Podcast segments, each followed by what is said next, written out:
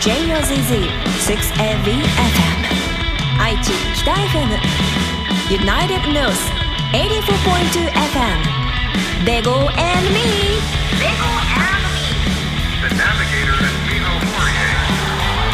United North 84.2FM Bego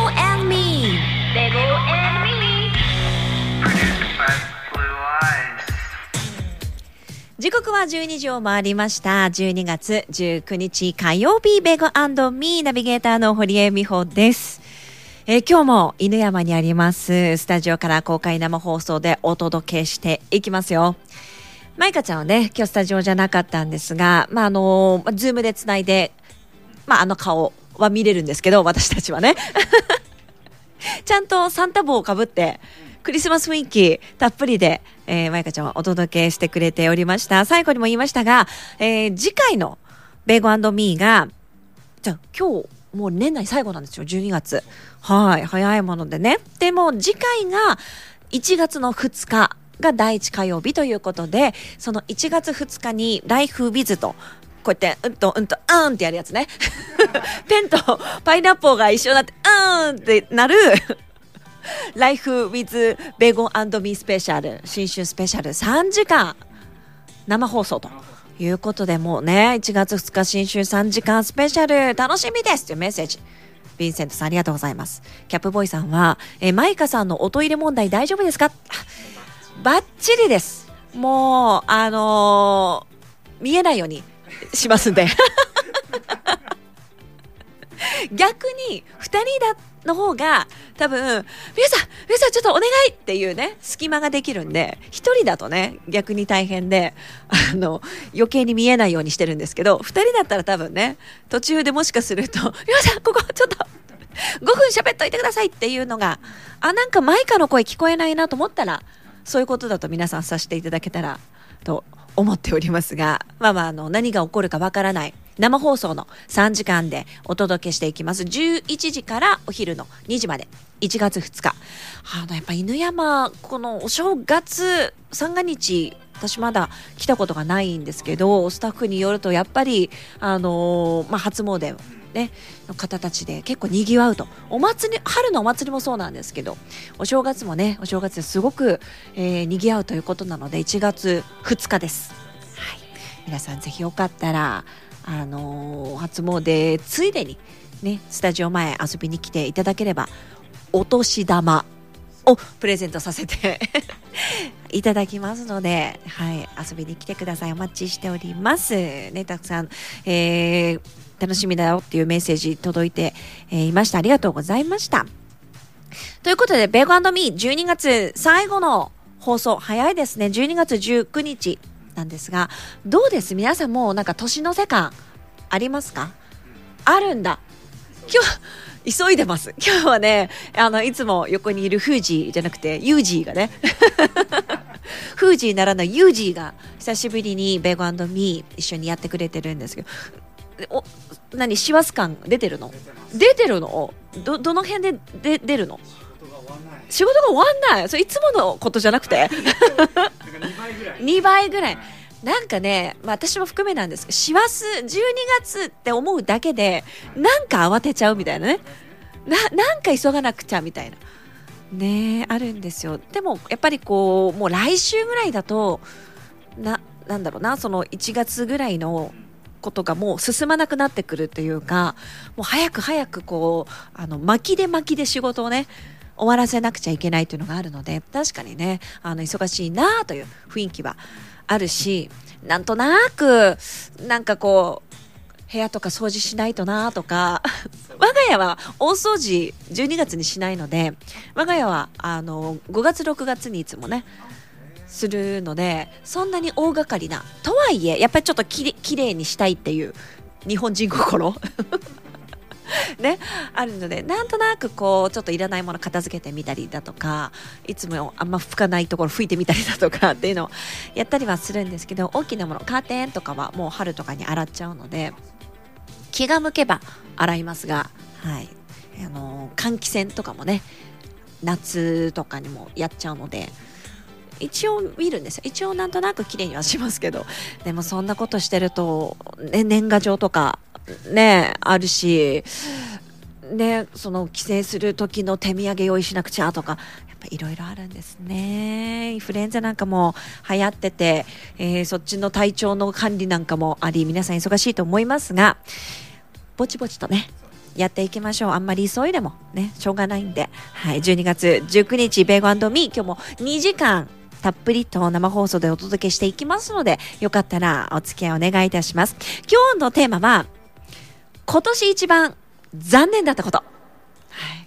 思い返して見ていただきたいと思います。皆さん手帳なり、携帯をね、振り返っていただいて、いろいろありましたよ。1月からきっと。ね。あの、4月でやっぱ新年度で変わるので、あの、新しい職場になったとか、えー、新しくね、学校入学したとかっていう方ももちろんいらっしゃるので、だいぶ環境ね、変わったという人もいると思いますし、まあ、その頃が1月で、あ、3月こんなことあって、4月でこんなことあって、わ、夏でもこんなことっていう、振り返って、あの、ハッピーなこといらないです。あの、悲しかったことをもうベーゴミーに置いてってください。もう年内に全て忘れるぐらい、もうあの、ちょっとかさぶたになってきたその傷をもう一度かさぶた取っていただいて、もう出血するぐらいのね、感情をここにぶつけて、もうあの、2023、これで、これ以上泣かない、これ以上傷つかないっていうね、ものにするために、えーその残念な話を、はい、寄せてください。もう盛大にみみんなで慰めて、笑って、ね、あの、楽しく消化していきたいなと思っております。まあ、行きたかったライブに、行けなかった。まあ、堀江なんですけどね。とか、お気に入りの自転車が盗まれちゃったとか、好きだったあの人に恋人ができてしまったなどなど何でも OK です。小さなことから大きなことまで残念だったなぁ、しまったなぁと思ったことを教えてください。番組へのメッセージは、ハッシュタグカタカナで、ベーグルミーをつけて番組公式 X、もしくは番組ホームページのメッセージフォームからもお待ちしております。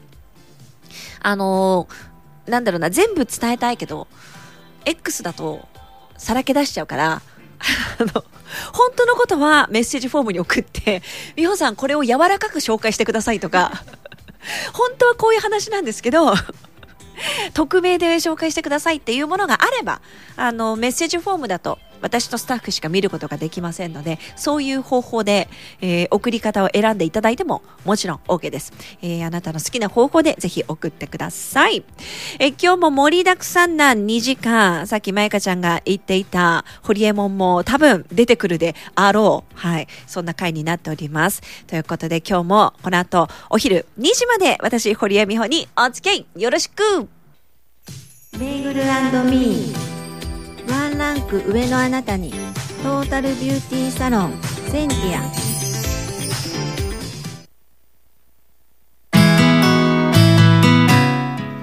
時刻は12時12分です。堀江美穂がナビゲートしています。ベーゴミー。さあ、ここからはゲストコーナーです、えーゲストをご紹介しましょう。トータルビューティーサロンセンティアからエステティシャンの大島千代子さんです。よろしくお願いします。よろしくお願いいたしますこれ何度もセンティアさんね、あの、来ていただいていろいろな美についてね、教えていただいて、えーくれておりますが、今日は乾燥ということで、はい。ちょうど私朝その肌がね少しヒリヒリピリピリしててあなんかこう毛穴でも詰まってるかなと思って必死にちょっと強めに洗ってしまったらあこれ違うもしかしてと思って先ほどねあの番組前にお話ししたらもしかすると乾燥からお肌が来てるかもなんていう話も伺っておりましてそんな風にね乾燥で悩んでる方この時期多いですよね大島さん。はいたくさんいらっしゃってます。ですよね、ということで今日はたっぷりと CM 挟んでから感想について伺伺っていきたいと思います。お楽しみに。トータルビューティーサロンセンティア。自分でできないお手入れはサロンでスペシャルケア。フェイシャルボディメンテナンスネイルまつエクでさらにワンランク上の自分になれる。まずはセンティアのインスタグラムをご覧ください。ベゴミーこの時間はゲストをお迎えしています。トータルビューティーサロンセンティアからエステティシャンの大島さんです。よろしくお願いします。よろしくお願いいたします。乾燥ということで今日はお話伺えるということなんですがやっぱり冬の乾燥って皆さん困り感強いですか？そうですね。あの冬は乾燥するのは仕方がないって思ってらっしゃる方すごく多いと思うんですね。で仕方がないことはなくて、で今日例えばえっ、と外気の室温ですね。あえっ、と湿度ですねがえっ、と予報では62%。ではい。お肌に必要な水分量も60%ぐらいと言われております。でお部屋の中にでも一歩入ると、はい。実はうん。お部屋の湿度って20%ぐらいだそうです。カラッカラ。カラッカラなんです。はい。これはまあ暖房ですとか。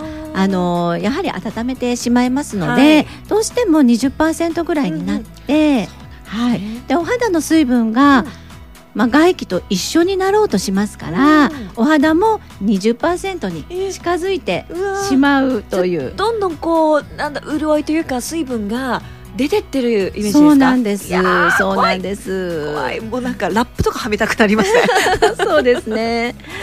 で、あの保湿をすればいいっていうふうにまあ考えがちですし、はい。もちろん全身保湿は必要にはなるんですけれども、うん。例えば、はえっ、と運動を冬してます？してないです。な夏は暑いし冬は寒いししてないです。ね、なかなかね、はい。あの縮こまってしまう季節になりますので、はい。運動不足にもなりますね。うん。そうすると血流悪くなる、はいね、お肌の代謝も悪くなる。はい。で潤いも肌の内側から出にくくなるので、はい。実は運動ですとか、はい。まあ、簡単にできるのが半身浴をしていただいたりとはい。かすると,、えー、と血流が上がりますので代謝が助かって、はい。冷えの予防にもなります。そうですね。はい。うん。むくみも解消します、はいお風呂は結構長めに入ります。あいいですね、はい。い、いですね、うんうんうん。あとはゴシゴシこすって体を洗ってませんか？とか、洗っちゃうとねやっぱりはい。うん。さっきお肌をちょっと今日一生懸命洗ったので、ちょっとひりついたかもっておっしゃってましたけど、こするのも、はい。実はお肌のバリアゾーンが崩れるので、潤いが逃げやすくなるんですね。で優しく触っていただいて、はい。まあ洗顔も優しくですね。えーもういつもこうなんかこういうケアがちょっと間違ってますよとかこれが大事ですよって聞く話が全部当てはまってしまってはい、どんなホラー映画見るよりも怖いんですよ。そうですね。そうですうね。ん。いや怖いですね。乾燥がね、はいそうです。まあそれでこう肌がどんどんこうまあ老け顔に見えてしまったりとかそうですいわゆるくすみとかそういうことも関係してくるんですか？そうなんです。うん。あと髪はいかがです？髪の毛もやっぱ乾燥してこうパサつき感出ますよね。そうですよね。うん。でちょっと静電気起きやすくなってたりとか、乾燥してくると、うんでパサついてると残念ながら、お肌もかさついて見えるんですよね、あーはい見えちゃう。見えちゃいますよね、うん。なんで髪のツヤ？はい。ツヤツヤっとしてるとお肌も実はツヤっぽく見えて、若々しく見えて気分も上がって、、はい。いいことばっかりっていう。なんかもう頭からもうオイルでもかけながら歩きたいですね。そうですよね びっしゃびしゃにね、はい、はい、気分はでもそうそれが内側から溢れるといいですね。そうですね、うん。はい。なんかこう予防法というかできることはあるありますか？予防ですか、うん。かさつかないようにですか、はそうですね。加湿をするお部屋の中の加湿をする、うんそうですね、はい。湿度を上げるっていうのと、やはり保湿効果のある美容成分をたっぷり使ったりとか、はい。まあエステで運動不足の方はマッサージをさせていただいたりとかすると、お体のケアってなかなか自分ではできないですから、はい。あのサロンにいらしていただけると、あちょうどうん。ちょっと宣伝しちゃっても大丈夫ですあか、はいはい。年末にかけてボディの半額キャンペーンとかもさせていただくので、あこれははい。でも先着順になりますので、お早めになるほど。ご予約が必要になりますけれども。そうなんです。やっぱりその先ほど言われたその体操とか運動とかで血流を上げてその循環を良くしてあの代謝を上げていくっていう話をされましたけど自分でね本当なかなかこの寒くて忙しい時期にそれを考えてやるっていうのは難しいですけどもそうやってこうプロの手で体を本当にこう整えてもらえる血流を整えてもらえるっていうのはもうぜひお任せしたいって感じですよね。ありがとうございます、うん。それが今回半額そうなんです。そうなんです。これはちょっとお試し気分でもやれる感じですよね。そうですね、うん。で1年のお疲れを取っていただくのに年末、はい。あとあのー年明け？うん。どうしても食べ過ぎちゃったりとか、はい、太りやすくなるので、うん。そのケアのためにも、はい、あのー年末年始にかけはい。て半額キャンペーンは行いますので、こんないいい時期というか この年末年始の時期にそういうキャンペーンがあるんですね。そうなんです。大好評で実は毎年行っております。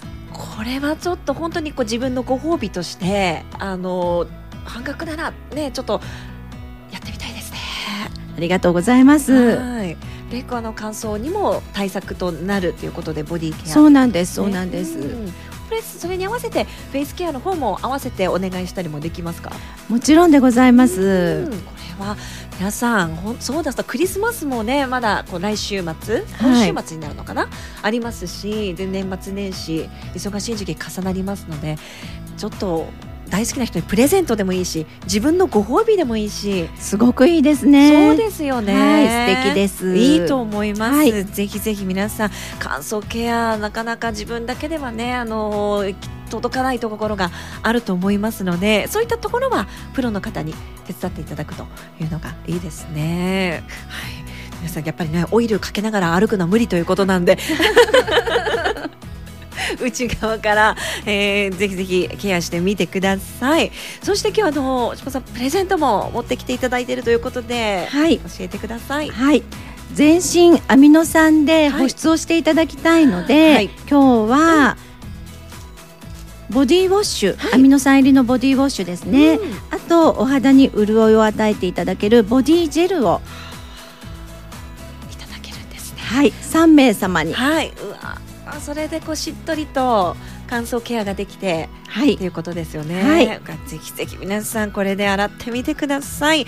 えー番組、えー公式 X のアカウントのプレゼントに関する投稿をします。えーここにいいね、そしてリツイートをすると応募が完了となります。ベーゴミー番組公式 X のアカウントにプレゼントに関する投稿をあげますので、えーそこにいいね、そしてリツイートをしてください。えーそれで応募が完了となります。3名様にアミノ酸を配合したボディウォッシュ、そして、えーボディトリートメント、はい、はい、いただけるということなので、皆さんぜひぜひ、え応募してください。お店センティアは年末年始はどのような営業になりますか？12月31日までははい。全店営業いたします、はい。で1月3日までお休みする店舗がございます、はい。4日からは全店営業いたします。各店までお問い合わせいただければありがたいです、わかりました。センティアで検索いただくか、ホットペッパービューティーの方にもね、予約、えーなんかも見ることができますので、えーそちらも合わせて、えー覗いてみてください。年内は全店営業ということなので、今年の疲れは今年のうちにはいぜひいらっしゃってください取れると思います。ということで、この時間はトータルビューティーサロンセンティアのエステティシャン大島さんお迎えしました。ありがとうございました。ありがとうございました子供と出かけるときチャイルドシートに乗せようとすると泣かない？わかるよ。ギャン泣きされたりするんだよね。でもうちは最近車変えて子供の目線から外の景色が見えるようになったらあんまり泣かなくなったかな。本当？どこで買ったの？犬山の森戸商会っていうところ。行ってみたら United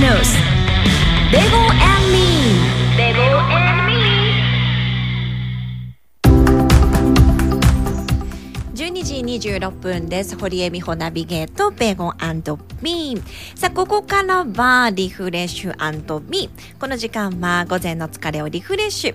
午後からもスッキリ頑張れるよう、アロマテラピー検定1級ハンドケアセラピストの資格を持つ私、堀江美穂が心に効く香りと簡単ストレッチであなたを癒してまいります。今日紹介する香りはレモンですあもう皆さんご存知レモンって聞いただけで口中ねちょっと酸っぱくなってる人 たくさんいるかな。レモンは南インドアッサム原産と考えられている常緑低木、まあ、常に緑のね、えー常緑低木で料理をはじめ薬用香辛料用として世界中で親しまれています。アーユルベーダやヒンズー教の儀式では重要な役割を果たし古代エジプト人は肉や魚が傷むのを防ぐためにレモンを使っていたとも言われています。1世紀頃に南イタリアに伝わり7世紀頃にはペルシアエジプトに広がったとされているレモン。虫除けや虫刺されなどにも効果があり万能薬として人々の生活に取り入れられてきた歴史がございます。ただレモン精油レモンのアロマには高毒性があるので使用した後に紫外線に当たると赤みや腫れなどの皮膚トラブルの原因にもなるのでここはちょっと注意が必要なんです。そんなレモンのアロマの香りもう皆さんわかりますね。あのフレッシュってねフレッシュという言葉がまさにぴったりな香り。気持ちがパッと明るくなるような爽やかさやみずみしみずみずしくさっぱりした香り。こう一瞬で広がるとね空間をこうレモン色もう周りがこう綺麗な黄色になったようなねあんな感じしますよね、えーそのフレッシュな香りは130種類以上の広報物質から成り立っていてリモンを印象づける際立った軽やかなフレッシュさはシトラール。シトラネラシこれいつも噛むんだ。シトロネラール。ねという成分によるというものなんです。あの香りの性質としては揮発性が早く瞬発力がもうパッと垂らすと一瞬でファッ広がる瞬発力がああるんですけどさらに持続力もあるので長く香ってもくれますよね、まあ、あらゆるあのアロマと相性がいいのでブレンドにこのレモンをね一滴加えるとさらに香りにこう明るさというか華やかさが加わるというそれがレモンのアロマです。効能ですがレモンのフレッシュな果汁がほとばしるような香りは脳を刺激してくれて記憶力とか集中力を高めてくれます。またその鮮烈な香りには高いリフレッシュ効果が期待できるのでもやもやっとした気持ちとか考えを一掃して冷静な判断力も授けてくれます。また体には柑橘類のね柑橘のオイルの全般が持つ作用として胃腸の働きも高めてくれる、えーそんな働きがあるので消化不良とか食欲不振あと乗り物酔いとかねちょっとこう吐き気があるような症状を和らげるとも言われています。でレモンならではの作用としては体を温めてさっきねやっぱこう冷えには体を温めて血流って言ってましたけど血流も血液そしてリンパの流れを促すことで余分な体のこの巡りの悪いものを出してくれるのであのむくみとか肩こり慢性疲労など巡りが悪いことが原因のトラブルも改善してくれる。素晴らしいですよ。あと血行を良くしてくれるので肌細胞の生まれ変わりを促してターンオーバー大事これターンオーバーねを正常化するためくすみのとかざらつきとかまたそのターンオーバーでが乱れることで起こる皮膚トラブルイボとか魚の目なんかにも効果があると言われております。また殺菌とか抗菌効果も高いのでニキビ吹き出物の予防ケア。またはその菌を繁殖を抑えることができるのでデオドラントにもこのレモンってねやっぱり使われたりしますよね。他にもね変わった働きでレモンアロマは爪を強くする作用もあると言われてるんですよね。万能でございます。はい。ただアロマの効果には個人差があります。利用の際は専門医に相談の上ご使用ください。では今日はそんなレモンのフレッシュな爽やかな香りを感じながらストレッチをしていきたいと思います。今日はすねのストレッチ。すねって皆さんどうストレッチします？なかなかないですが、はい、やっぱこう通勤通学こうハイヒールとか革靴とか履いてるとね足も疲れてくるしそれあのそれこそむくんできたりしますのでケアしていきましょう。今日もね座って椅子に座ったままできます。あの脱げる方は靴を脱いでいただいて裸足になってやっていただくといいかなと思います。まずは椅子に座った姿勢でつま先を床に引っ掛けてください。まあ折る折る感じですかね指をね。はい。でそのまま軽く足の甲に体重をかけて足首をぐーっと伸ばしてください。伸びてますか？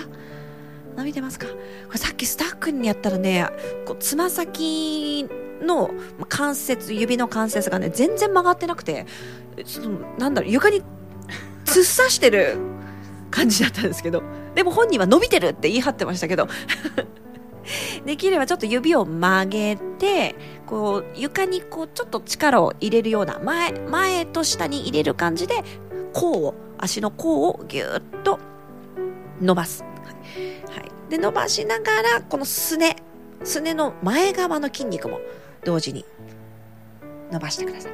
でこの時こう親指足の親指の方にちょっと力をかけてみたり小指の方にかけてみたりってなるとこのすねのね、あのー伸び具合もちょっと変わってくるので、えー伸びる部位を調節しながらはい。感じてください。なかなかすねを伸ばすってね。でも意外と疲れてるんですよね。ももあのマッサージ自分でしたりするとあ痛いななんて思ったりするんですが。はい。でこう深くね深呼吸しながらこれを15秒から30秒キープ。でもう一度はいぎゅっと甲を伸ばしてすねをぎゅーっと伸ばして。はい。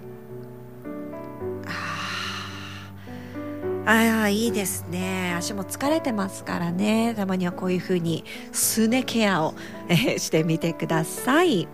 さあ次回はどんな代わりとストレッチが紹介されるのでしょうか？以上リフレッシュミでした。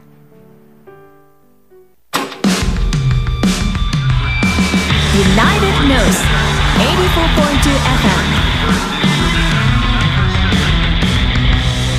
FM レゴ and me. レゴ and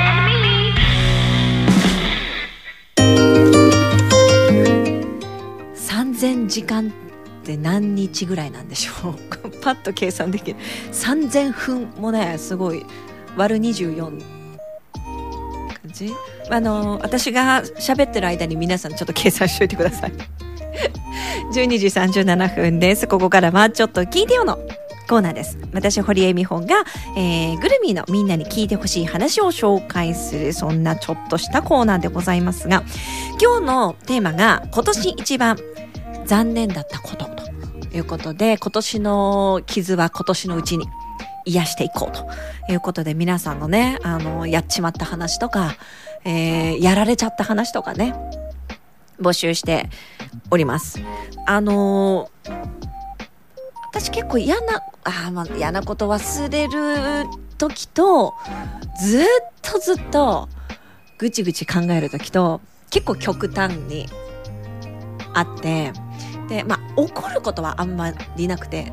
なので人にやられたことはあんまりの残らない、うん、けど自分がやってしまったことが結構残るタイプでぐちぐちやっちゃうんですよね。で、あのーまあ、私、あの、チャイルドコーチングね、資格も持っていて、まあ、子供たちに、まあ、どんな風に、えーその子供の目標だったりとか、夢とかを、えーなんだろうな、コーチングなので、ティーチング、教えるティーチングではなくって、コーチングっていうのは、まあ、伴走なんですよね。その子がどうやったらうまく、えそこの目標に行けるかっていうのを一緒に、え伴走してあげる、助言してあげるっていう、あの、まあ、テクニックを勉強をしてるので、なんだろうな、こう、子供とかが、こんなことがあってねって落ち込んだ時に、いろいろとこうアドバイス。でもね、コーチングって、あの、あまり身近な人はできない手法で、お互い近い存在すぎると、コーチングってうまくいかないので、本当にあの、私が例えばコーチングで仕事をするとした場合は、あの、身内とか、もちろん家族とか、知り合い、友達っていうのはでできないというか、だ、ダメなんですね。この手法が使えない。うん。お互い、ある程度の一定の距離がある人。うん。じゃないと、やっぱりこう、何か弱みをね、あの、こんなんで悩んでるんです。こういうことがしたいんですっていうのも、お互い言えなくなってくるので、まあ、コーチングっていうのはそういう風なんですけど、なので、あの、まあ、コーチングを持ってても、自分の子供に対してはすごく厳しかったり、いね、まあ、うまく、あの、言葉のかけ具合とかは、あの、しますけども、やっぱりお互い甘えがあるので、ね、自分の家族にはね、厳しくないですか皆さん。きっとね、お母さんたち、あの、人のね、あの、お子さんの、こうやんちゃ話を聞くと、あの、あ、いいじゃない、それぐらい元気あってとか、可愛いわねって言えるんだけど、いざ自分の子になると、何やってんの？そんなことしてみたいなね。そうなるのと一緒で、ちょっと難しいんです。まあ、それはちょっと置いといて、で、その、まあ、落ち込んだ時とか、何か残念なことがあった時とかって、皆さんどんな風に回復してますか？もう今日、今日のね、テーマはその残念なことなので、無理やりその、みんなが頑張って塞いだかさぶたを取ってくださいなんて言 言っちゃってますけど、なかなか蓋をしきれなかったりだとか、どっかこう置き、置いて、しまい込んでいたはずなのに、ちょろちょろちょろちょろ漏れてて、やっぱり自分の何か行動とか、日々の考えに、その、あの時のあれがとか、でもこれって、なんとかだよなーって、ちょっと振り向きたくなっちゃうようなことがね、きっとみんなあると思うんです。で、人間って1日4から、4万から6万回 self talking してるんですって。はい。それ無意識の中で self talking を、こうじまあ、自問自答ですよね。してて、4万から6万回ですよ。すごいですよね。それ無意識の中でやってるということで、で、それが大体この自分のなんか思考の中では、まあ、90%ぐらいがその無意識。で、残りの10%ぐらいが、まあ、ちゃんと意識を持って、あの、自分、自問自答してるんですけど、無意識の中では4万から6万ぐらい、自問自答、セルフトーキングをしてると言われています。で、この4万から6万のところを変えていくことによって、うまい、うまく変えていくことによって、自分が、まあ、落ち込んだ時、何か、あの、心に引っかかるものがあって、ずっと後ろめたいとか、なんかこう前向きになれないって言った時に、ここを変えると、すごく、あの、ポジティブ、前向きになれるよっていう、まあ、お話なんですけど、この4万から6万のことを、いや、もう何やってもうまく俺いかないしとか、どうせダメなんだよなとか、あの、やっぱり俺ってダメなやつだ、私って、何やってもっていう言葉が、1日4万から6万、自分の中で囁かれてたら、やっぱり、ネガティブにどんどんね、なっていきますよね。で、ここを、まあ、あの、セルフトレーニングをして、どんどんどんどんうまい、うまい前向きなポジティブ言葉に変えていく。とはいえね、やっぱりこう落ち込んだ時に、なんだろう、すぐさま、ポジティブにも変わらないし、すぐさまポジティブに変わるやつってちょっとイラッともするし、ね、心配したい、ね、会社とかで、何やったんだもうこれ違うじゃんっつって、ああ、すいません。いや、でもこれってさ、みたいなこと。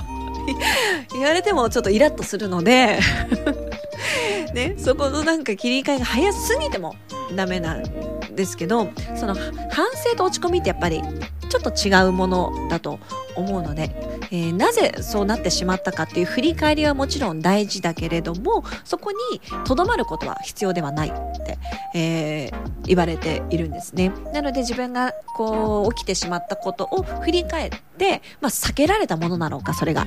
よ避けられた自分で回避できたものなのか仕方なくそうなってしまったものなのかでそこに意味はあるのかっていうことを、まあ、考えていった後に失敗にとらわれないということが大事になってくるのですごいスーパーポジティブな方はもちろんいいんですけど、うん、あの一度考えるいわゆる一度こうしゃがむというか落ちる みたいなことは大事でそこからどう、えージャンプして乗り越えていくかということなのでちょっとこの4万から6万回囁かれているセルフトーキングを少しでも半分のね半分でも2万から3万ですもんね。それを、えーポジティブに変えていくことによって残念なこと失敗しちゃったことやられちゃったこと落ち込んだ気持ちがどんどんポジティブに変わっていくのでぜひこれをあのーなんだろうな、えー自分でわざとやるというか気をつけて変えていく。気をつけて変えていくってことを意識してみると今年の残念な気持ち今年の傷は癒えていくんじゃないかなと思いますあんまりこのスーパーポジティブな同僚には聞かないので ずっと落ち込んでる、ね、方がいたら今日の話をちょっと教えてあげてもいいかなと思います。ということで堀江美穂のちょっと聞いたよ今年の悲しみは今年のうちにスーパーポジティブに変えていこうというお話でした。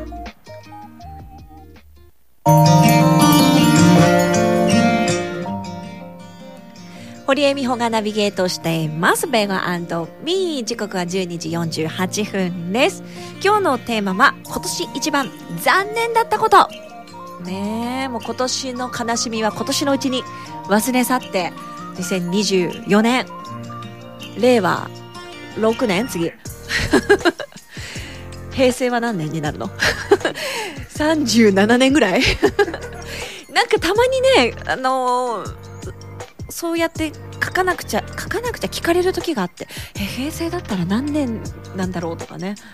そうそう、急になったり。2000、来年は24年。なんか私今年24年の感じがしてて、すごく。なんとなくね、なんとなくちょっとやっぱ未来来ちゃってるから。この間もなんかパントリーの整理してた時に、24年、なんか7月みたいな賞味期限のやつ見て、あ、これもう過ぎてると思って、捨てようと思ったら、あの、娘に、いや、これ来年だしって言われて、あ、そうかそうか、今年23年か、みたいな、なんかそういうちょっと錯覚をね、最近ずっとしてる。まあ、来年が2024です。えっと、令和6年です。からの、えっと、立つ年です。言い聞かせないと。ね、もうわかんなくなっちゃうんですよね。今年一番残念だったこと、えー、X からヴィンセントさん。今年一番残念だったこと。ズバリ、10月末に転倒して、左肩に少しひびが入りました。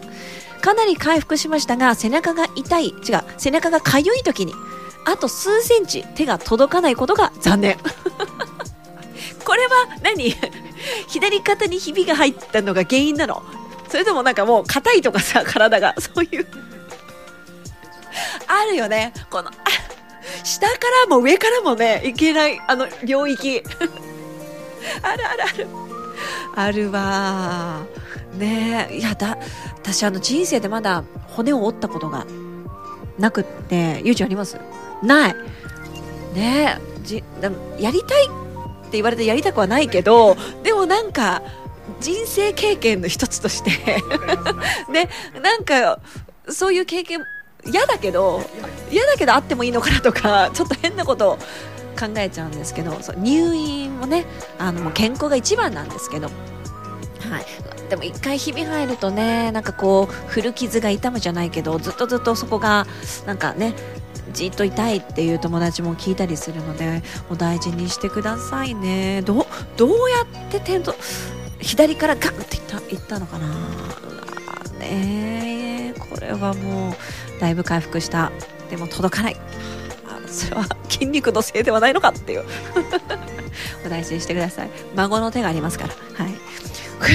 冬美さん、今年一番残念だったこと。え今年の私の誕生日は、浅熊へ連れて行ってくれました。が、食べ放題のっていうことを忘れてて、あんまり食べれず、元が取れず残念。さらに2日間胃もたれ、コーンスープのおかわりは悔いはないです。そうなの。あのーもう時々朝熊行きますけど、サラダとか、ちょっとしたお惣菜とか、えっと、なんだ、甘いものとか、アイスとか、あの辺全部食べ放題で、この、なんていうのな、サラダビュッフェ的な感じでついてくるんですよね。でもなんかもうそうなると、こう、もうお肉持ち帰って、そっちで 食べて、カレーとかもあるんだから、朝熊のね、あの、なんかお肉でつきました。作りました。カレーみたいな。あれだけで お肉来る前に大体私お腹いっぱいになってるっていうね、パターンが。そうそうそう。あるんですけど。ね、美味しそうなお肉もね、写真一緒に載せてくれてて、うわ、たまらんですね、これね。あー、今日ちょっとお昼食べずに番組、私今入ってますから。はい。むちゃくちゃお腹空いております。はい。うら、羨ましい。食べたい、これ。ねえ。はい。えー他にはですね、ゲシゲシさんから平成と西暦がごっちゃにってなるよね。なる。これ唱えていかないとね、忘れちゃうからね。はい。皆さん唱えていきましょうね。はい。えー他には、あ、始まりがまたさんから先ほどの3000時間は、3000時間。ね。あの曲も3000時間聴いていたという。あ、そうか。分が3000分。あるんですよ。今、Spotify とかで、その1年振り返るみたいなので、あなたが今年1年一番聴いてた曲はこれですみたいなのをデータ化して教えてくれるのが、あのーあって、3000分聞いてた。始まりがまたさ3000時間を計算してくれたんですけど、3000時間は125日。すごいね。なんか3000時間ってそんなに多くない気がしちゃったけど、すごいね。125日。これ、しんどいね。3000時間1曲聴くのはしんどいね。しんどいね。じゃあ3000分、分だと50時間 ?2 日？うわ、2日はちょっとしんどいなねえ、まるっとだもんね。そっか。うわ、それでもききついけど、でもそんだけ聞いてたということだよね。あーあ、キャップボーイさんがけ、えす3000時間が1、10、100、1000万、18万分って、分で計算出してる。わかんない。わかんない。こういうのすごくわかんなくない？なんか広い敷地です。ドーム265個分みたいなこととか言うじゃないですか、ニュースで。ドーム256個分っていくつなんだろうみたいな。とにかく広いんだなっていう。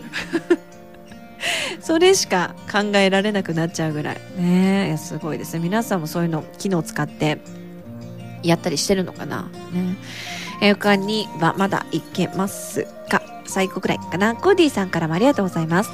久しぶりに、えー推しメンと出会えて写真を一緒に撮ったのに、太陽光がうまいこと推しのメガネに差し掛かってて表情が分かりにくかったことが今年一番の悲しかったこと。ああ、これね、持ってますね。うん。持ってますね。素晴らしいですね。なんかこう、なんだろう、こう光のこうレーダーがファッとね、刺さったような感じの写真が出ておりますよ。覗き、誰が、推しメンが誰かっていうのは、あえて言いませんけど、ここで。X でね、ハッシュタグベーグルミーで見ていただくと出てくると思いますんで、よかったら、あの、まあ、別にそんな時間割いて見るほどの推しメン。こっちはコーディさんじゃないその推しメンの方ね。そうではないと思うんですけど、まあまあ気が向いたら、はい、覗いてみてください。あとお昼ね、お休み時間、あと3分ぐらいならあるよっていう方、1時まで、1時まであと3分ぐらいなら昼時間、昼休憩だしっていう方いらっしゃったら覗いてみてください。さあ今日のテーマは今年一番残念だったこと。ありますか？今年一番残念だったこと。ある？あなんかあるみたい。ゆ指さして。ああちょっと後で後で聞きに行きますね。あすっごい大爆笑しながらあるらしいです。スタジオ前でね。今爆笑しながらあるらしいということでいただきました皆さんありますか？今年一番残念だったこと教えてください United News. Devil and me.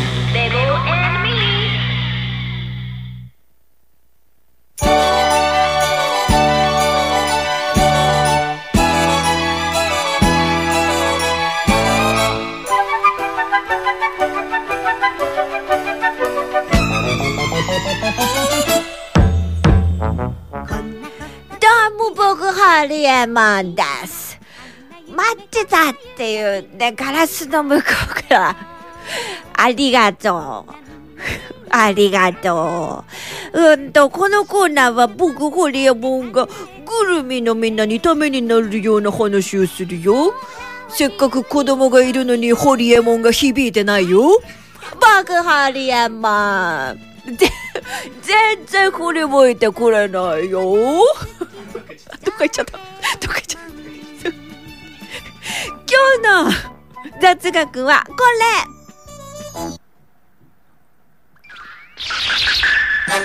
れ。クリスマスツリーには永遠に枯れない命という意味が込められている。クリスマスまであと少しだね。街中を歩いてるとクリスマスツリーいっぱいある。もみの木が使われてるんだけど、このもみの木ってすごく強くて冬になっても枯れないんだってさ。だからクリスマスツリーには永遠に枯れない命を表してるんだって知ってたのび太くん。このコーナーも始まってからしばらく経つけど、リスナーのみんなから永遠に飽きられないように、そして、ホリエモンの心が枯れないように、ガラ、ガラス張りで頑張ってるけど、一生懸命やっていこうと思うよ。もう子供はいなくなっちゃったよ。は あれ、ホリエモン、子供に全然響いてないなおかしいなもみの木、クリスマスツリーのように枯れないように頑張っていくぞ。これホリエモンかな？ということで次回もお楽しみに。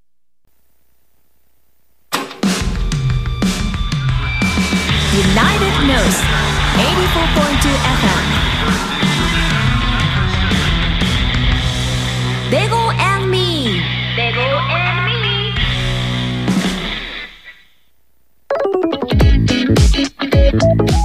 時刻は1時になりました。ベーゴミー、堀江美穂がナビゲートをしております。後半戦です。あの、ホリエモンね、ちょうどね、ちっちゃい子供さんがいて、うわ響くかなと思ったら、一切、目も合わせず、どっか行っちゃった。ねえ。お正月大丈夫かな？ホリエモン来てくれるかな？お、だって、おかんとホリエモンでしょ？大丈夫ですかねあの、次回のベーゴミーは、新年2024年、令和6年、辰年の1月2日。はい。いつもベーゴミーが12時スタート。12時から2時なんですが、その前に Life with をやっています。で、宇津木舞香ちゃんが担当している火曜日なんですが、その1月2日は Life with ベーゴミーのうんうんあーんっていうね、ペ、ペッパ、ペッポパッパッパ、あ、ポペンっていうの方式です。うんってグッてやります。はい。ペンとアポでアポペンになる感じで、えー合同番組3時間ぶっ通し生放送やります、えー犬山のスタジオから公開生放送でお届けしていく形になりますので1月の2日11時からお昼2時まではい私とマイカちゃんがこのスタジオから放送させていただきます、まあ、そこでおかんとホリエモンのコーナーもあるとあるとかないとかないとかあるとかあんだけ子供に無視される ホリエモンをお正月早々ね参拝客の方がたくさん通るであろうこの城下町でやっていいのかどうか私うっすら不安を覚えております。はい。ちょっと震えております、まあ、どうなるか分かりませんがあのぜひ楽しみにしててください次回の1月2日新春スペシャル11時から2時までの放送となっていますそしてさっきねお子さん連れて行った、えーまあ、お母さんお姉さんに「ありますか?」と通ってみたら大爆笑して指さしながらお互いなんかね指さして「あるある」みたいな、えこと言ってたので今スタッフに「何だったんですか?」と聞きに行ってもらったら出ましたアキレス腱。断裂。笑っちゃった。ナイナイの岡村さんもね今年 アキレス腱切ってましたけど。ででもそのテンションじゃない笑いでしたよ。なんかありますか？って言ったら、ね、二人なんかお互いごご兄弟なのかお友達なのかね。はい。あの、2人で指差し合いながら、ギャーハみたいな、あるじゃんっていう、どっちの、あの、ママさんが切ったのかちょっと定かではないんですが、でも2人とも今は、まあ、普通に？杖とかをね、持たず歩いてらっしゃったので、もう、あの、治ったのかなと察しますが、ね、アキレス腱も私、あの、中学校の頃に、あの、バレーボール大会、まあ、球技大会がね、年に1回ある時に、校長先生が、まあ、飛び入り参加みたいな感じで、やられて、切ったんですよ。結構な音するんですよね。音するんですよ。パンパンっていうような、こうなんか、パツ、あー、ね、考えるとちょっとゾワッとするんですけど、はい、それがすごくトラウマです。覚えてて、ナイナイの岡村さんも結構落としたってね、言われてたので、気をつけてくださいね、本当に。でもあれだけ笑えてたら大丈夫かなと。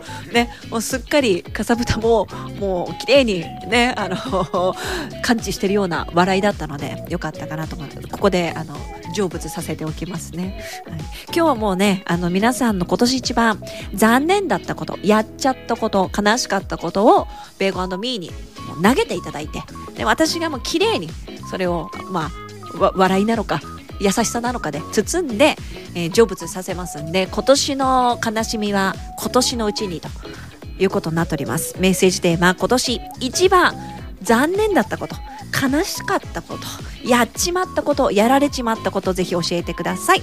番組へのメッセージは、カタカナで、ハッシュタグ、ベーグルミー、ハッシュタグ、ベーグルミーをつけて、番組公式 X か、番組ホームページのメッセージフォームからも、えー送ることができますので、どちらからでも OK です。まだまだあなたからのメッセージお待ちしています。村テックを知ってますか？人を助けるからくり機械がパートナー。安心と誇りを持って働いて行ける会社です。なくてはならないまだないものを作り出し未来を描く。村テック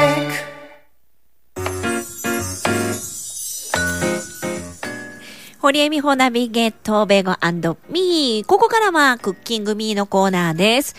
もうお昼皆さん食べましたか？私はね、さっき言った通り、だいたいこう、番組前に少しね、パンをかじって入るんです。今日、かじらず入ったんで、さっきね、あのー朝熊のステーキを 見たら、途端に余計にお腹空いてきちゃったんですが、まあ、まだ食べてないっていうあなた、もう食べたというあなたも、はあ、夕飯どうしようと思っているあなたに向けたちょっとしたレシピをご紹介するクッキングミーのコーナーでございます。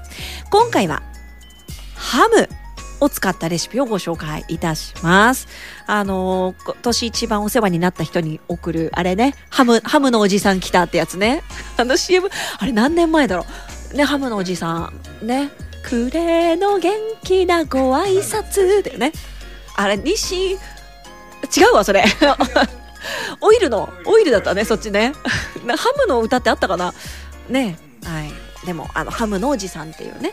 はい。って言われております。お歳暮といえばハムの、あのハムですが、まあ、あの、朝食にちょっとスライスして食べますとか、ちょっと焼いて、ぐらいで、あの塊ですから、どうやって食べようって悩む方もいるかもしれませんが、ちょっとした、まあ、おつまみ、おやつにぴったりな今日はレシピでございます。材料はハム、そして餃子の皮。これだけです。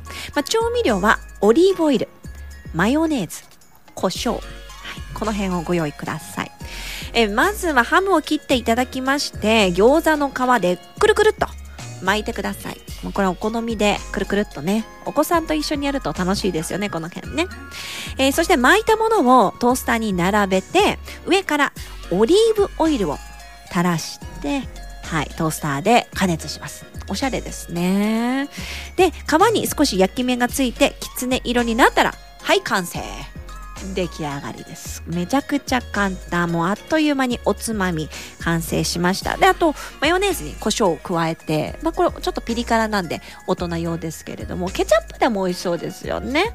うん。これからやっぱパーティーシーズンね、あのーになってきますのでクリスマス会だとかお子さんにもこれいけちゃうと思いますし、あのーお胡椒とマヨネーズでちょっとピリ辛にリップを変えるだけで大人用にもできると思いますのでぜひ作ってみてください。というわけで今回は簡単にできるハム餃子紹介しました。早速作ってみてはいかがでしょうか。以上クッキングミーのコーナーでした。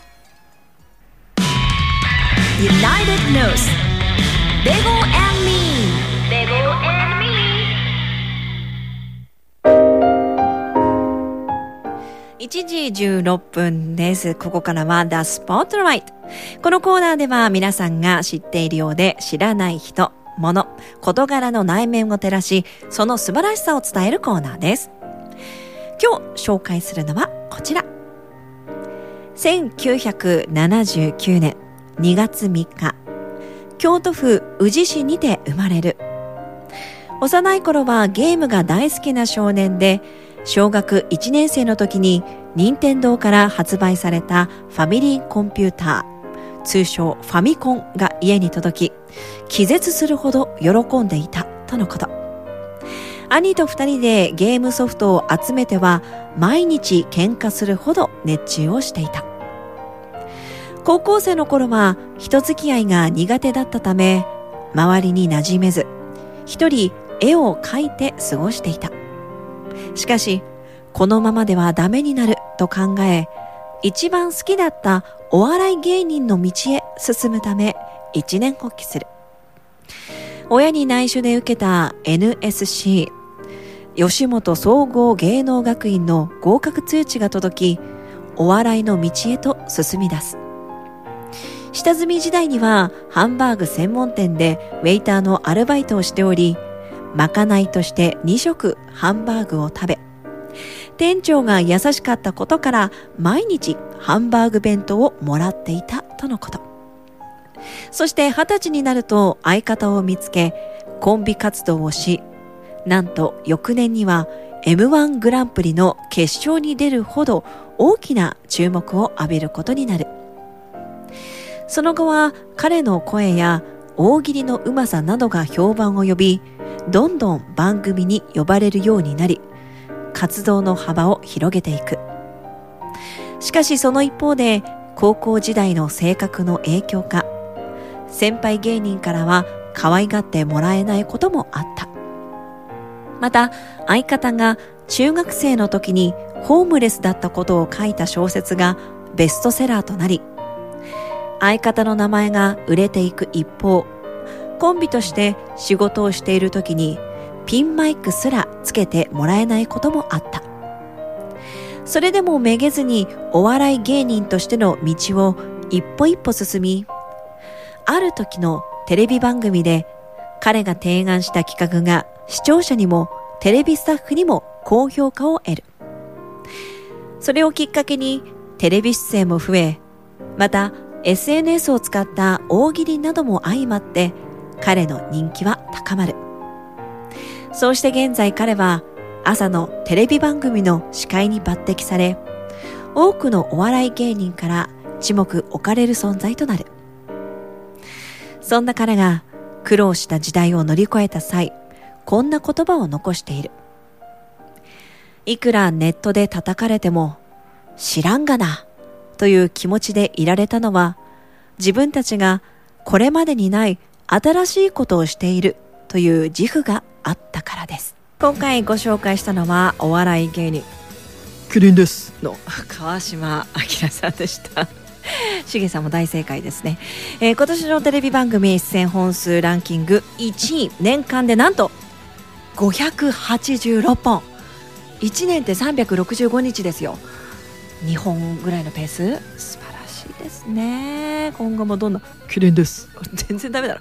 キリンです。聞けるんでしょうか、えーお届けしました「The Spotlight」でした。子子供と出かけるときチャイルドシートに乗せようとすると泣かない？わかるよ。ギャン泣きされたりするんだよね。でもうちは最近車変えて子供の目線から外の景色が見えるようになったらあんまり泣かなくなったかな。本当？どこで買ったの？犬山の森戸商会っていうところ。行ってみたら。United News. ベゴ and me. ベゴ and me. 堀江美穂ナビゲートベゴミーもう皆さんあの堀江門のとこ開けたらちゃんと聞けてるのかな？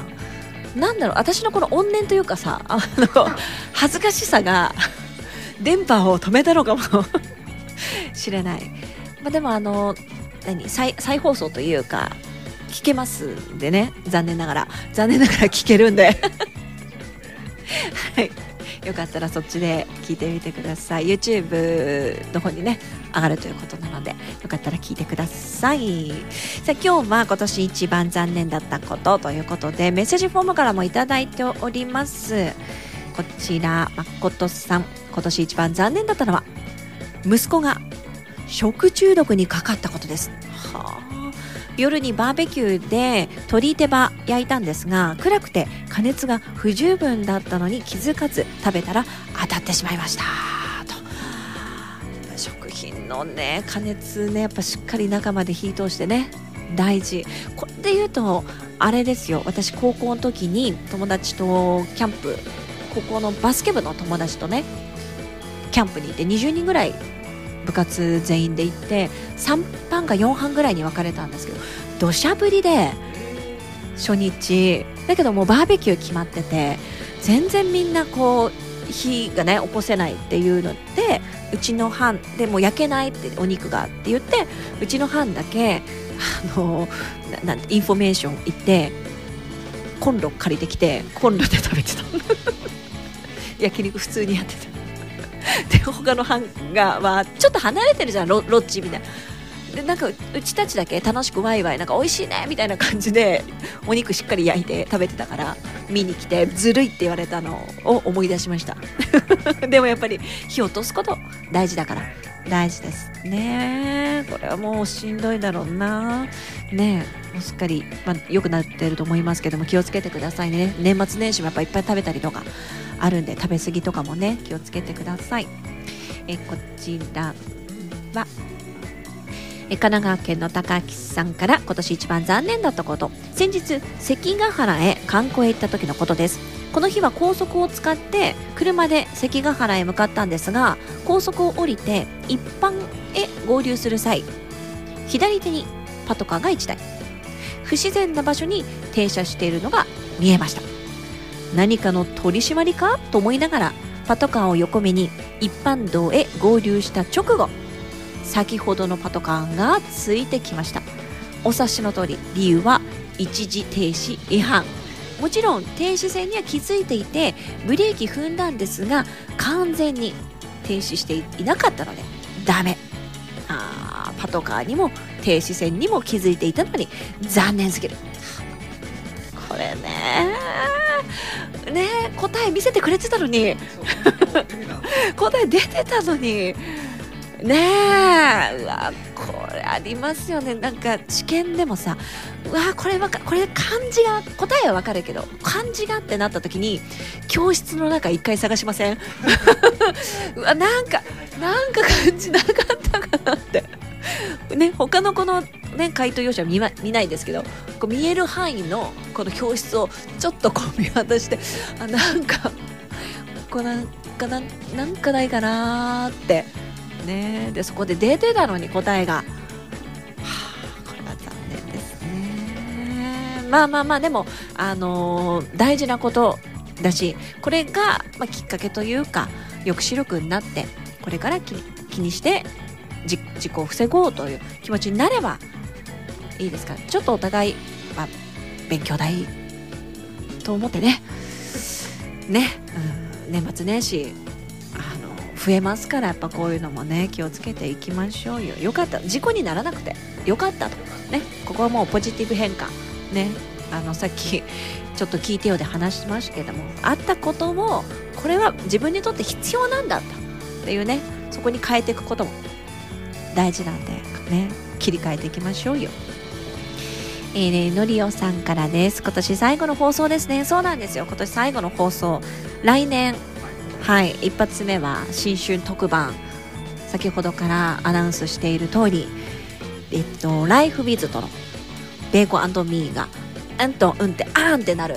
はい、くっついちゃう。ペッポパッポアポペンになっちゃうやつの番組になりますので、3時間、11時から、えー12時がいつもライフビズ宇津木舞香ちゃんが担当して12時から2時ベーゴミー私堀江美穂が担当してますがこれがうんとくっついてライフビズベーゴミー3時間ぶっ続け生放送となります。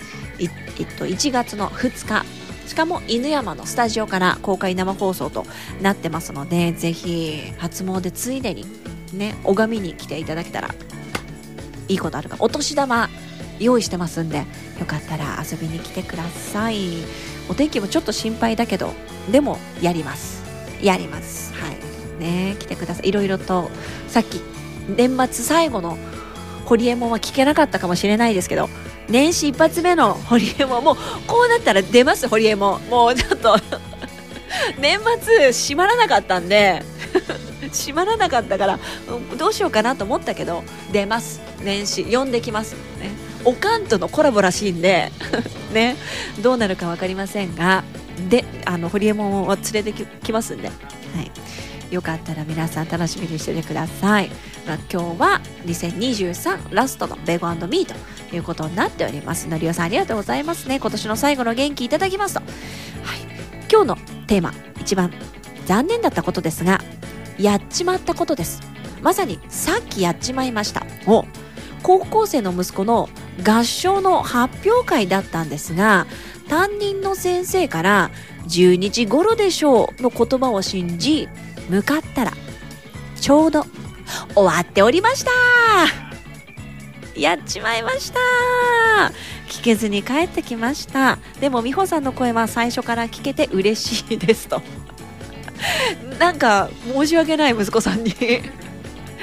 息子さんに申し訳ないですけどもねあそうか。まああのね私もねこれで言ったらやっちまったんですよ。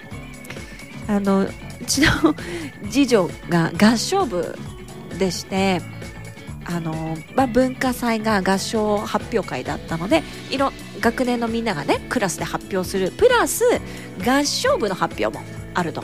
なのでうちの子は、まあ、1年何組のクラス発表をプラス合唱部としても発表する。けどその合唱部の方は時間を間違えて聞けなかったっていう。クラスの方は聞けたんだけどっていうのはあったのでちょっと気持ちすごくわかる。もう一回歌ってって言えないもんね。わ悪いっつって。もう一回歌ってくれるって。ね。きないんですよね。誰かねビデオを収めてくれてたりとかねあったら回してもらうとか。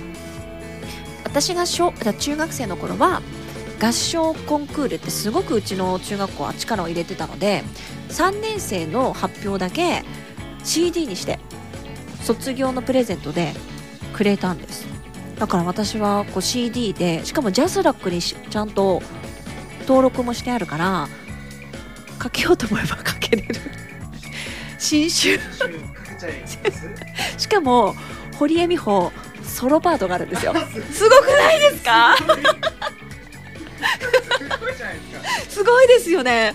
私ソロパートを勝ち取ってましてその合唱のソロパートえっと 3, 3人ソロパートがあって、はい、そのうちの1つ堀江が勝ち取りましてありがとうございます。かけます新春。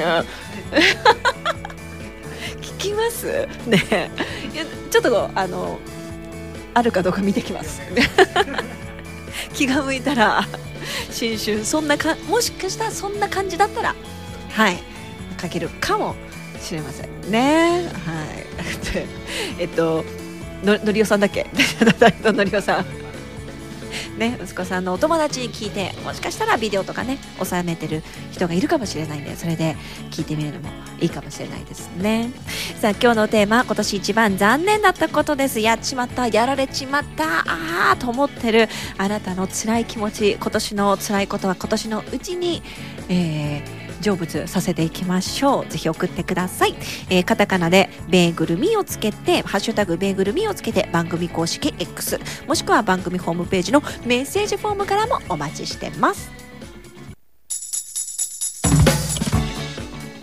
1時41分です。堀江美穂ナビゲートベーゴミーチクサクのまさとしさんがね初メッセージとありがとうございます。本当嬉しいですね。今年のメールは今年のうちですよ皆さん。ねいつも聞いてねくださってる方でもいや聞き戦でメッセージはっていう方もよかったらひょっこり顔出してください。ねひょっこりでお願いいたします、えー以前から他局で番組拝聴しておりました。久しぶりに声が聞けて嬉しいですと。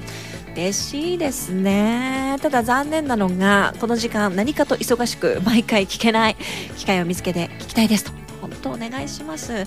今ねあの第1第3火曜日のお昼12時からということで、えー同じくねメッセージフォームからひーほさんもねえっと残念なことベーグルミーが聞けないことです。今年は前半はスケジュールの都合で聞けず後半はあ車に乗る仕事で聞けると思ったら放送の週を間違っていてまともに聞けませんでした。時々ね聞くんですよね。あの今週聞きますといや今週ないんですみたいな。そう。第1第3火曜日と。なっております。よかったらねもうカレンダーに丸つけていただいてなんかアラーム機能かなんかでも設定しといてもらって。第1第3のね11時半ぐらいになったらなるようにししといていただけると、まあ、30分ぐらいあればね出先でも携帯の充電がなくても30分ぐらいあればなんとかね12時までにはなんとかなるんじゃないかななんて思っておりますんでよかったらお願いいたします。さあ今日は今年一番残念だったことということで皆さんの今年の悲しみを今年のうちに、えー浄化していこうとそんな企画でやっておりますよ。まあ先生からいただきました。今年一番残念だったこと。先週末娘のバレーバレーの、えーバレーボールの方ね試合の練習があって試合の練習？練習の試合？練習試合？試合の練習？練習試合があってパパと2人で行ってきました、え娘は家に着くなり「ママ頑張ったよ」とハグをしていたので私もその流れに乗って、えー嫁さんとハグしようとしたらパパは汗かいているから嫌だと断られてしまいました。私は練習のサポートはしましたけど汗かいていなかったんですよねとこれは切ない切ないですね。ね、まあ、このなんだろうなこうノリでいくハイタッチとかもそうですけどなんかねイエイイエイイエイって自分の時だけなんかファッとなくなるタイミングね。あれ切ないよね。この上げた手をなんかちょっとこう髪の毛触ってみたりとかごまかすのにねすごい難しいね。あれもちょっとあのせね切ないなと思ったりするんです。けど切ないですね。まあし,、まあ、しょしょうがないね。しょうがないね。汗臭か汗臭かったんでしょう。辛いですね。辛いです。はい。えー、他にもですね。メッセージからいただいております。しのっぴきさんから一番残念だったこと。痩せなかったことです。毎年今年は痩せるぞ。と言ってますが全く痩せる気配なし。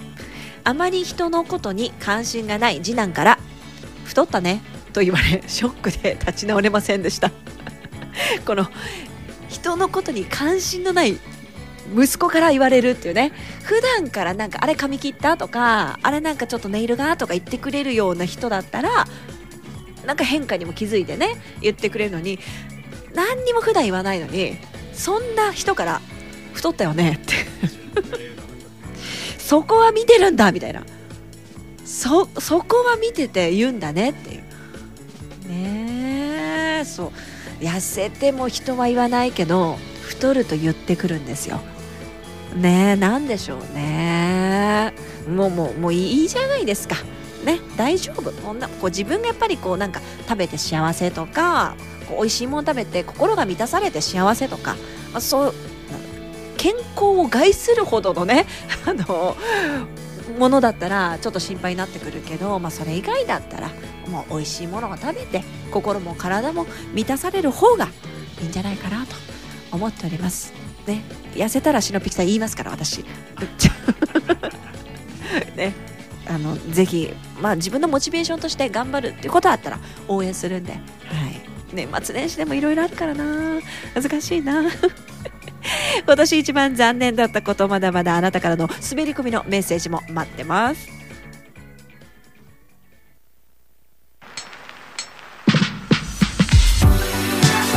さあここからはミスサンチのコーナーです。今週末のお出かけ情報の参考にぜひしてみてください。さあ今回はですね年明けが近づいてるので年末年始ねあるので2023、2024カウントダウンイベント特集を紹介したいと思います。皆さんは年末年始どんな風にどこで過ごしますか？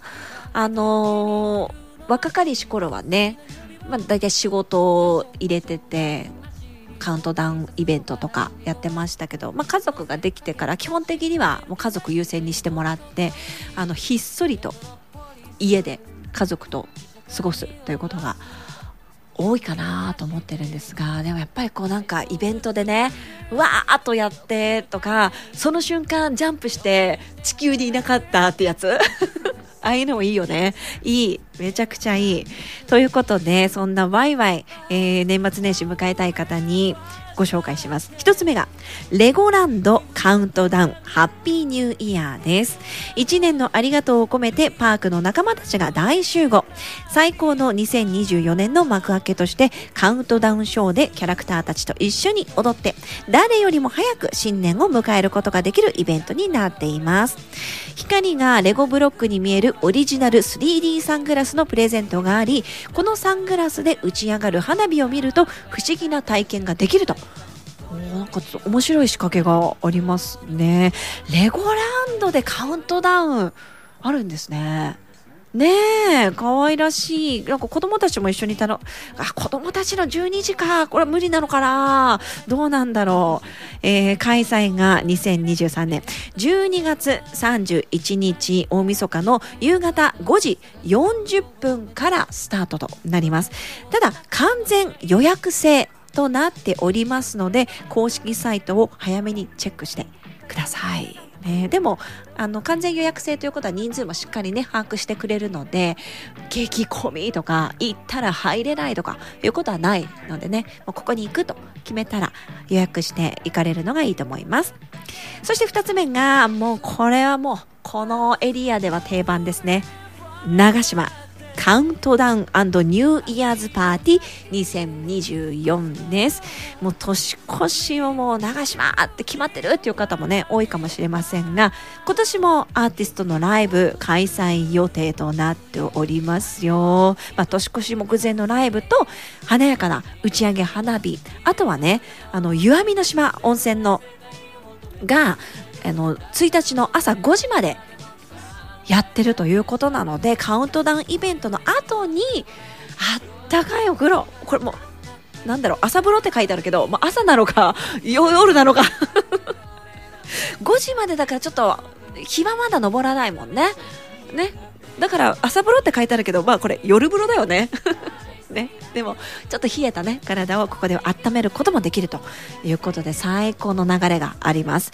31日日曜日夜8時からで年明けして朝の3時までカウントダウンイベントあるとこれちょっと大人ですね。ワイワイと友達とやるのがいいと思います。長島カウントダウンニューイヤーズパーティーぜひチェケラーしてみてください。えー、今年最後はいつもと違った違った場所で過ごすのもいいかもしれませんね。以上、ミスサンチでした。先週末名古屋に来てライブやっておりました。TWICE Moonlight Sunrise お届けしました。あるお店にねメンバーがいて翌日大行列っていうね。すごいですよね。うちの店来てくれないだなーって思ってる人ね。いっぱいね。そうね本当にこういう方がなんかこうこれ美味しいとか行ったとか。つけてた身につけてただけでねすごいやっぱり効果があるんでね。はい。もう堀江でよかったいつでも食べに行くし 身につけるんでねよかったいつでも。はい言ってくださいね。えー、みほさんゆうじくん私臭くないです多分っていうメッセージ。さっきは汗臭かったのかなって言ったらごめんね。そうだよね。そうそうそう。恥ずかしかったんだよね。恥ずかしかったんだろうね。奥さんの前でそんな抱きつくハグとかね。とねそういうことです。えー、たくさんのメッセージ本当ありがとうございました。今年一番残念なことなんていうね、えー、テーマにしまして。でも意外と皆さんあれですよ。あのー、何？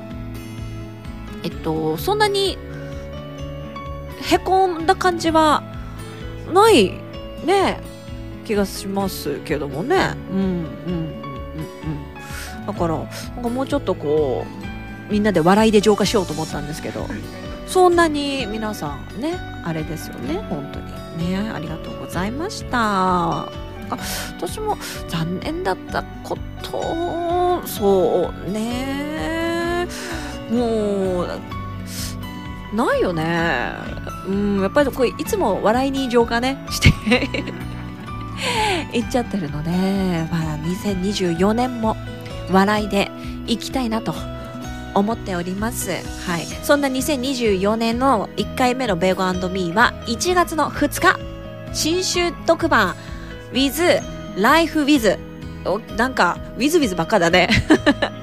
Life with ベーゴミー3時間生放送新春特番となります。いつもね、マイカちゃんと、えー、堀江美穂とバトンタッチで番組やってるこの番組を11時から2時までの3時間くっつけちゃって、えー、特別番組として放送する予定となっておりますので、えー、犬山の私が今いるこのスタジオから公開生放送です。次、マイカちゃんもその日一緒に来て公開生放送で番組をお届けしますので、ぜひぜひお正月ね、皆さんいろいろと忙しいかもしれませんが、お年玉もご用意して、えー、お待ちしておりますので、お参りついでに、はい、私たちを拝むついでに 何の何のあのいいことあるか分かりませんけれども 来てくれたら嬉しいなと思っております。